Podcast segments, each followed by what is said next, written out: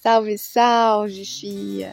Bora pra empreitada, sair na madrugada, preparar as capoeiras pra derrubada, mas nem vai precisar de cavalgada.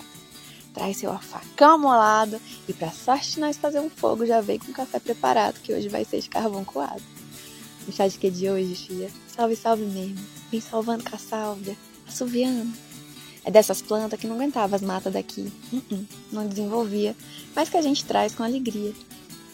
Inclusive daqui a chuva carregou. Que as plantas viajadeiras é igual o santo, e para acudir os prantos tem de todo canto. Para tanto, é nos quintal seu abrilhanto. Nós vai falar de mais uma das amigas das mulheres. No chá, nos arcos e nos temperos, só não usa quem não quer.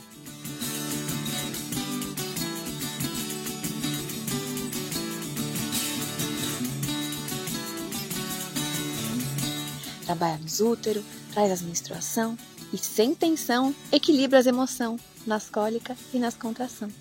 E imagina, nas menopausa, é com os hormônios em ação que alivia até os calorão, previne os ossos da diminuição. Tá vendo aí? Coar de coco espanta e não é pouco as herpes, a cistite e as candidíase dos corpos. Melhora as atenção, concentração de aprendizado, desincha as retenção, abaixa as pressão, melhora as lubrificação. Eita que a avó abre até um sorrisão. Acalma as ansiedade e o juízo, os Alzheimer no fim do guiso. Para esse, nos tempos de doideira de hoje, você começa logo, logo dos 30.